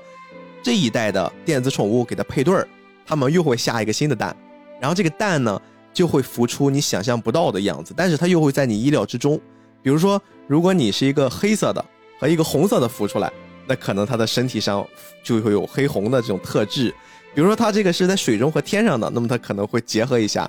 啊，有有这种大概率是在水里面，或者大概率在天上，或者说有一定小概率就是它既能在水里又能在天上，就最后大家玩的就是这种遗传了。这个有意思，这不跟那个基因组合一样吗？对对对，就是它会越来越像是那种现实生活跟虚拟生活去做了一些结合，然后你去看待它的这个生老病死。而且有一段时间，其实破麻鸽子就是电子宠物在日本销量突然下去了，被禁了，除了学校禁止。这些孩子们上课去玩儿啊，这个我们都很能理解嘛，分心之外啊，还有一个很大的原因就是，你知道小孩子玩电子宠物，你回想一下，你当时玩你的那个电子词典里面的那个宠物的时候，其实那个时候我们的年龄段，我们是很难接受死亡的哦。就是你不要以为它是一个电子宠物，它就可以任意的摆弄，无所谓它的生命。我当时记得我印象特别深。我那么努力的，我每天放了学往家里面冲，冲回家，除了去第一时间为了看动画片之外，其实在看动画片之前，我第一时间是要拿起我的电子宠物，给它去扫扫屎，给它去喂点吃的。如果它生病了，带它上医院打针。我为什么会这么做？是因为我会很担心它死掉，特别是比如说突然你在学校因为一些事耽搁了，你回家晚了，或者是今天晚上你你父母要带你出去不回家吃饭。那个时候，其实我印象中我的状态是特别不好的，在外面，我就会很担心我家里有一个好像真的是活物一样，他会在家等着我。如果我不回去，他可能会饿死。而且我印象中，当我真的看到哎，连续有那么一天一天半的时间没有照顾他，那个电子宠物死掉了，我的心情会极差，我就会觉得哇，怎么可以这个样子？我没有办法接受死亡。就很多时候，那个年龄段的孩子是没有办法接受死亡的，所以。慢慢的，他们也会有一个时间会远离电子宠物，或者被家长强制远离电子宠物。这个设定太狠了，也就是这个游戏，如果你不一定时间都去登录的话，他就把你的角色删了。对，就这种感觉。对对，就虽然他最后你可以再重新开始，但是你知道，你你跟他的羁绊不是那一串数字，就很像是太一他们这八个孩子跟牙骨兽他们之间的那个关系一样，就是有可能这个世界有很多的牙骨兽，有很多的滚球兽。但是他们必须要有那选中的彼此之间一起冒险的那一只，他们才是羁绊。这才是为什么到了最后，去年大电影上的时候分别了，大家会那么难过的那个原因。不是因为太一跟牙骨兽分别了，不是因为大河跟加布兽分别了，是因为太一跟那只牙骨兽分别了。就像是我们在玩电子宠物的时候，你在跟你用了一个月、两个月的时间养的那只小宠物，它死掉了，即便你你下一秒你再新建了一个新的蛋，然后再重新开始一段养育的过程，但是你感觉上已经不是它了。对，这就是真正的死亡。我觉得这也算是给我们这代孩子最早的死亡教育了。是的，所以，哎呀，来到最后。这个话题说到这儿有一些沉重，但是我们不得不还是要提一个人啊，数码宝贝，特别是第一部那首很经典的《Butterfly》的演唱者和田光司，我们的光叔。光叔呢，大家呃可能有人会略有耳闻呀，他在二零一六年四月三日永远的离开了我们，因为咽喉癌，而且印象中他在最后的阶段出现在我们的视野中。好像已经做过几次手术了，他的脖子的位置能明显的看出有一些手术的疤痕，包括他最后一次演唱《Butterfly》的时候，声音也已经唱不上去了，很明显的会有那种嘶哑。但是他在最后演唱的时候透露的那种活力和那种带给我们的希望，就像是我们第一次接触数码宝贝，在听那个片头曲响起的时候一样，给我们无限的力量。觉得最后吧，很感谢阿涵这次做客菠萝油子，跟我们一起来分享他最喜欢的动画系列。啊，未来有机会我们做后面的部分的时候，也希望大汉可以继续来，我们再来聊更多的数码宝贝后面的话题。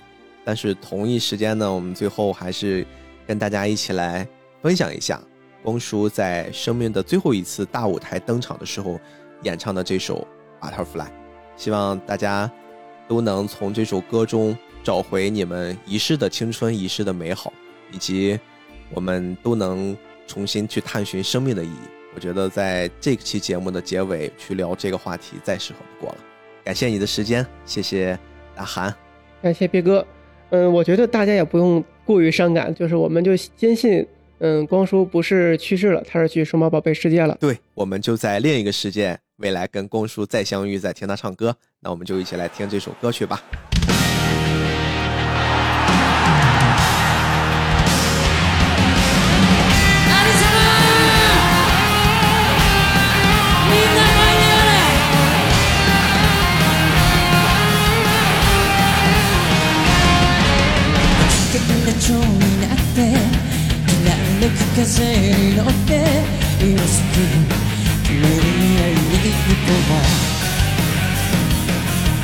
寄っていたことなんて忘れた方がましさこれ以上されているしかない何はこうこうこの空に届くだろうだけどこうこうこう 明日の予定もわからない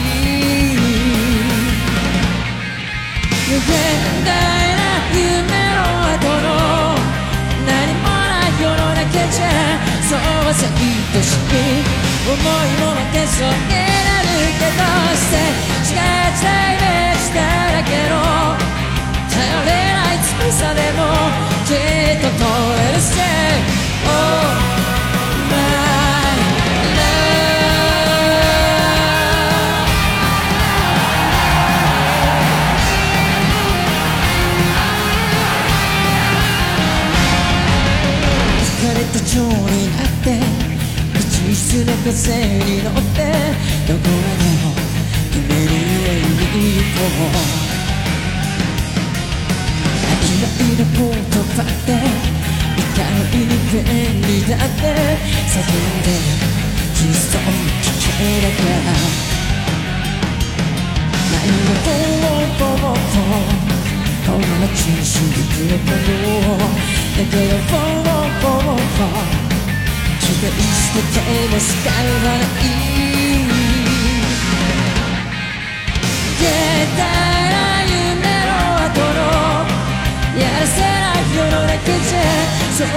常識。